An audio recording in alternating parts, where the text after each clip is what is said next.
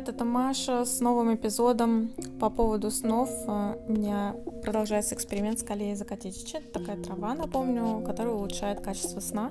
Качество сна в смысле сновидения. И плюс, да, человек быстрее высыпается за меньшее количество часов. Мы меньше спать не стали, мы спим как обычно, потому что карантин, мы можем себе это позволить. И эти сны были снова очень интенсивные, яркие и стабильные, но в эту ночь по какой-то причине я не очень запомнила эти сны. Мне кажется, что такая реакция была. Я помню, ночью я испытывала следующее, что этих снов настолько много, что у меня происходит девальвация снов. Я не хочу их всех запоминать, потому что это то же самое, что сидеть смотреть телевизор и запоминать абсолютно все, что ты видишь, и рекламу, и какие-то дурацкие шоу, и все фильмы, и все вот это вот. Соответственно, ты спишь часов, там, допустим, 8, и вот 8 часов смотреть телевизор все запомнить, ты примерно то же самое скажешь, что зачем мне это надо. Вот здесь у меня был такой же эффект. Вот что мы испытываем, когда слишком много чего-то. Девальвация сна. Я помню четко два эпизода, и с ними попробую поработать символическим образом. Ну, то есть я имею в виду, что расшифровка на символы. Там, в принципе, наверное, есть чем поработать, но я не уверена, что они все-таки несут какое-то сообщение. Обычно, когда сон несет какое-то сообщение, я это, как правило, чувствую. А сейчас я бы хотела поделиться с вами такой небольшой story time. Я бы хотела рассказать про свою историю с осознанными снами. Все началось, э, когда я... Ну, все началось вообще еще, когда я в институте училась. У меня было очень много времени, и я всегда интересовалась чем-то вот таким условно-эзотерическим. Про внутренний мир, про психологию и прочее. Ну и, соответственно, осознанные сны. Мне казалось, что это безумно интересно, и я очень хотела получить этот опыт. В институте, когда я училась, э, интернет был, российский интернет был настолько не развит, что там были какие-то форумы с какими-то страшилками про осознанные сны, где осознанные сны всегда путались с астральными проекциями, и, соответственно, было много страшилок на эту тему, потому что астральная проекция — действительно несколько другой опыт, и я согласна, что там есть чего бояться. Но и то, если делаешь какие-то техники ну, если делаешь все правильно, то бояться нечего. Вот что я считаю. Но мы сейчас не про астральную проекцию. У меня было и был и этот опыт, но меня больше интересуют осознанные сны. И в институте у меня так и не получилось. Любые техники я испытывала. В принципе, все те техники, которые сейчас в ходу, Wild, Filed, они там по-разному называются, я вот это все использовала, и, к сожалению, мне кажется, моя ошибка была you're trying too hard. То есть ты слишком сильно пытаешься, стараешься. И с тех пор прошло много времени, и я работала в офисе, когда слишком много работает именно голова, интеллект. А потом в моей жизни немного изменилось, и я стала работать на другой работе, которая уже не так сильно связана с интеллектом, а я там более творческой частью занимаюсь. То есть другая, другое полушарие работает, и в связи с этим у меня начали просыпаться какие-то разные такие способности, что ли. Этого было очень много, и в какой-то момент я стала снова испытывать тягу к осознанным сновидениям. Я стала много работать со снами в тот период жизни. И плюс мне, опять же, было интересно именно осознанные сны попробовать вновь. И у меня плюс было довольно много времени, чтобы этим заниматься. Я смотрела YouTube-канал, который называется howtolucid.com. В принципе, и сайт такой есть, как вот он называется. Там есть ведущий блогер, который, ну, в принципе, играет там первую скрипку или одну из первых скрипок по lucid dreaming. Это осознанные сны в YouTube американском. Я купила его один продукт. Он называется что-то вроде Lucid Summer Camp или как-то так. Я не помню, как он называется точно. Но, в общем, смысл такой, что это курс на 30 дней из практик по выходу в осознанный сон. И там была такая приписочка Money Back Guarantee, если вы за 20 дней не выйдете в осознанный сон. Что через 20 дней вам если у вас не удастся выход в осознанный сон, то мы вам вернем деньги. Мне было неважно эти деньги. Курс стоил около 50 долларов. Это мне было совершенно не важно. Мне главное было, что если человек такой заявляет, наверное, он знает, что делает, и, наверное, эта техника действует. Ну и, соответственно, я начала читать этот э, документ, это PDF-файл такой, где было расписано как бы твой новый календарь, э, что в какой день ты делаешь. Я сейчас задумываюсь о том, чтобы на него сейчас снова переключить свое внимание, а плюс к колее закатеть, с которой я сейчас играюсь. Я читала просто этот файл, и там была такая приписочка, что типа если вы сейчас не можете точно а, ответственно подойти к этим заданиям, то лучше оставьте этот э, файл для тех времен, когда у вас будет много времени. Кстати, карантин это прекрасное время. Таким образом, я просто прочитала его. Я подумала, что меня сейчас нет э, такого количества времени, чтобы прямо действительно каждый раз там на 6 утра заводить будильник и что-то делать, и в течение дня там что-то. Я подумала, я сейчас не смогу это делать. Я просто почитаю. Я же его купила, надо почитать. И я его просто почитала. И в эту же ночь у меня случился мой первый осознанный сон. И сейчас я вам о нем расскажу.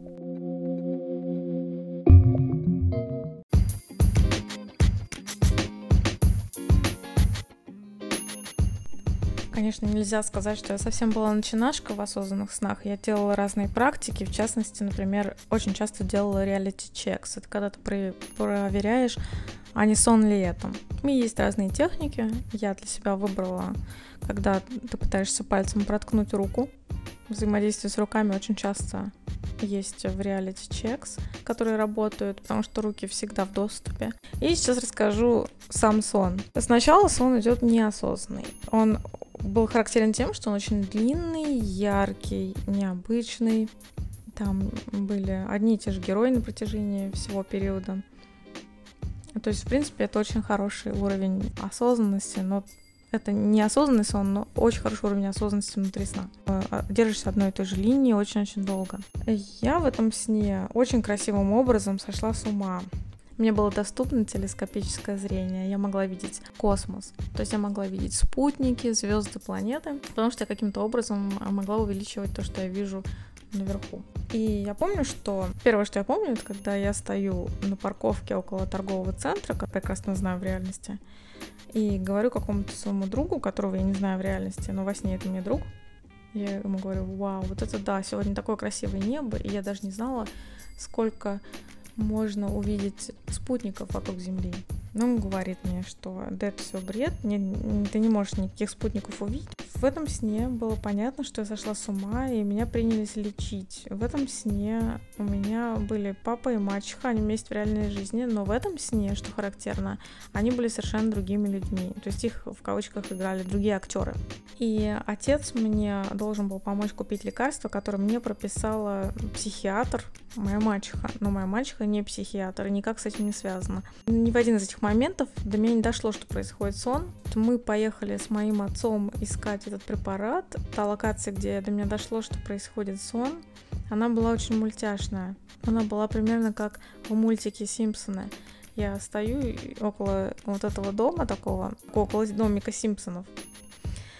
Я стою и жду, когда отец приедет на машине. То есть он должен был где-то машину выгнать из парковки. В этот момент я вижу автомобиль марки Ferrari, и там у нее сзади на бампере смайлик. Я понимаю, что это какой-то бред, но, в принципе, никак почти не реагирую. Рядом стоит такая же машина, тоже Ferrari, другого цвета и тоже с таким смайликом. И я думаю, ну что это же вообще некрасиво. Как можно этому бренду так вести со своим лицом, можно сказать. Когда в какой-то момент приезжает грузовая машина, и, и задом съезжает с нее Феррари задом, тоже смайликом этим. И в этот момент, вот в этот момент я говорю себе, ну это точно сон. И в этот момент я поняла, о боже, это же сон. И я вижу, что все вокруг мультяшное. Мультяшное в том плане, что все залито одним цветом. То есть, например, дорога, она просто одного цвета, одного оттенка серого. Куст какой-нибудь тоже будет одного оттенка зеленого, простого, без каких-то там деталей, без оттенков, все одного цвета, небо одного цвета, все все одного цвета. Я начала очень сильно возбуждаться из-за того, что, о боже мой, это сон осознанный, я это знаю, я знаю, что я лежу дома на кровати. Я вот в этот момент в двух состояниях. Это очень странное чувство, сразу скажу. Когда ты точно знаешь, что ты лежишь дома на кровати, и ты точно знаешь, что вот ты в, это, в этой реальности. И она вот такая невероятная. В этот момент я начала переживать, что я сейчас проснусь. Я думаю, что надо проверить, э, сон это или не сон. Ну, нужен тест, когда я пальцем протыкаю руку. И вижу, что у меня вместо рук копыта я опять начинаю радоваться. Я почему я радовалась? Потому что ничего не страшно в этих снах, когда ты понимаешь, что это сон. Ты воспринимаешь это все как игру какую-то, игру воображения, только в реальности. И тебе все становится смешным, веселым и невероятным. Вот ты всему удивляешься, но страха никакого не испытывала, хотя там в этих снах было много чего пугающего. Дальше я говорю, ну ладно, надо еще один сделать реалити-чек, например, попробовать полетать. Ну, поскольку я не знаю, как надо летать, я же никогда в жизни не летала. Но на что это похоже? Ты как Супермен, как, как ты взлетаешь, как непонятно. И в итоге просто я подпрыгнула и рас, распространилась как бы вдоль плоскости асфальта и повисла в левитации. Это не полет, это была левитация где-то сантиметров 30 от асфальта. Я вишу э, в воздухе и испытываю очень яркие эмоции от того, что, о боже мой, неужели это все происходит со мной? Я сейчас повисла в воздухе над землей. А рядом вместо моего отца там должен был мой отец быть. Я думала, что это он. А там стоит какой-то зловещий карлик и потирает руки и так вот смотрит на меня, прям как в каком-то злом мультике. И мне при этом не страшно. Я просто подумала, вау. И я же знаю, что это не мой отец, это просто часть моей психики вот в этом виде я снова начинаю очень сильно возбуждаться, потому что, о боже мой, это все сон. Я начинаю понимать, что мой сон начинает растворяться. Это похоже на какое землетрясение было. В итоге я вспоминаю такую технику, что можно потереть ру- руками, рука об руку. И таким образом сон стабилизируется. Это все, чего я хотела. Я это делаю, еще когда была в повисшем состоянии, вот в этом в левитации, я это делаю, и сон просто-напросто меняет локацию. Я нахожусь в какой-то опять американской действительности, но она была такая, как в стиле фильма 80-х.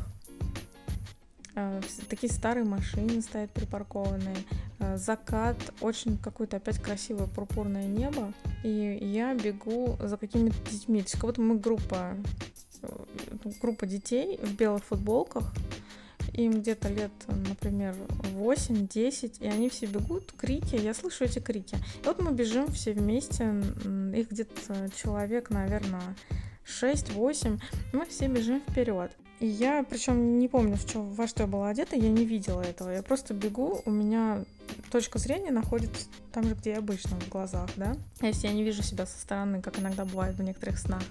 Я помню, что меня поразило следующее, что я четко и отчетливо слышу совершенно натуральные крики детей. И я знаю, что я не живу на первом этаже около какой-то там школы или детского сада, где эти крики есть, это нормально. Нет, я этого не должна слышать.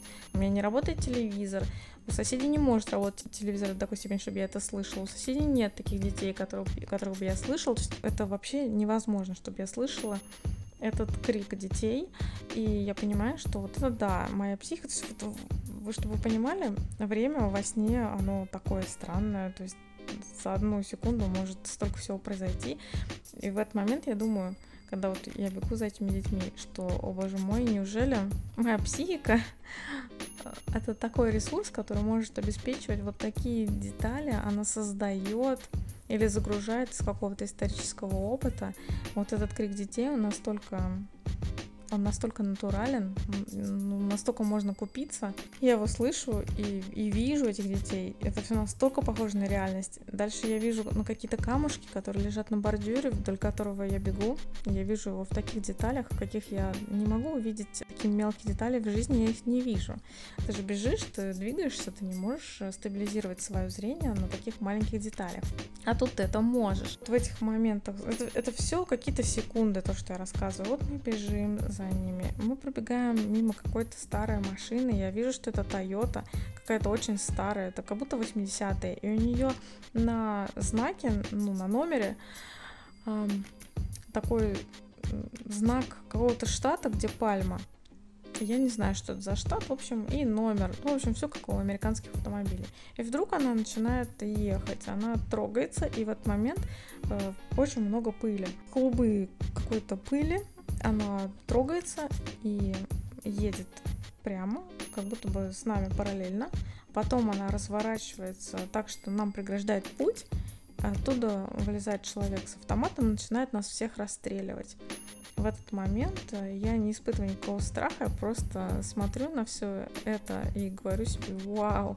То я все время удивлялась всему тому, что я видела в этих коротких эпизодах осознанности внутри своих снов. Таким образом, я проснулась. Когда человек этот расстреливал нас из автомата, Тогда прозвучал будильник, который я специально поставила, чтобы исполнить технику по осознанности из вот этого, ну, из списка упражнений. Этот будильник, который должен был мне помочь выйти в осознанность, он мне помог выйти из осознанности. Вот такая вот ирония получилась. Это был мой самый первый опыт. Он был наверное, мой самый любимый опыт. Я его очень берегу внутри своей памяти и ценю, и хотела с вами поделиться им.